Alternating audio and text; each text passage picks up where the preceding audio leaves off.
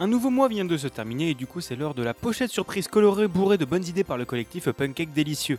Et ce mois-ci, retour de Benjamin Soulet aux commandes pour nous proposer Spectrum Forces, un shooter latéral couplé à une petite partie de stratégie. Spectrum Forces nous présente donc trois niveaux au choix avec comme objectif d'arriver à la fin de ceci en combattant un maximum d'ennemis. Chacun des niveaux sera représenté par une planète et viendra avec son level design fait à la main et son boss de fin bien difficile. Par exemple, le premier niveau reprend le classique paysage au-dessus de la mer, présent dans beaucoup de shoot them up. Le deuxième, une planète désertique avec des guerriers à explorer. Et le troisième, sur une planète plus urbaine. Chacun des niveaux aura bien sûr ses ennemis particuliers, rendant la tâche encore plus complexe. Maintenant que j'ai présenté la partie classique, on va ajouter la petite dose pancake à la formule. L'idée ici que vous allez avoir à choisir entre 1 et 4 pilotes parmi 9 disponibles, chacun avec ses caractéristiques. Les joueurs ils auront toutes des manières de tirer différentes, entre celui qui tirera uniquement dans le sens opposé de votre direction, celui qui lâchera de gros explosifs, ou encore celui qui tirera devant vous uniquement vers le haut ou le bas, il y a de quoi faire. Ensuite ils auront tous un spécial différent. Ce spécial pourrait être activé quand vous aurez réussi à remplir la jauge du pilote en tuant des ennemis, en sachant que seul le pilote principal, que vous pourrez changer via un simple bouton, pourra remplir sa jauge. En exemple de super, il a celui qui va commencer à envoyer des lasers dans tous les autour de lui,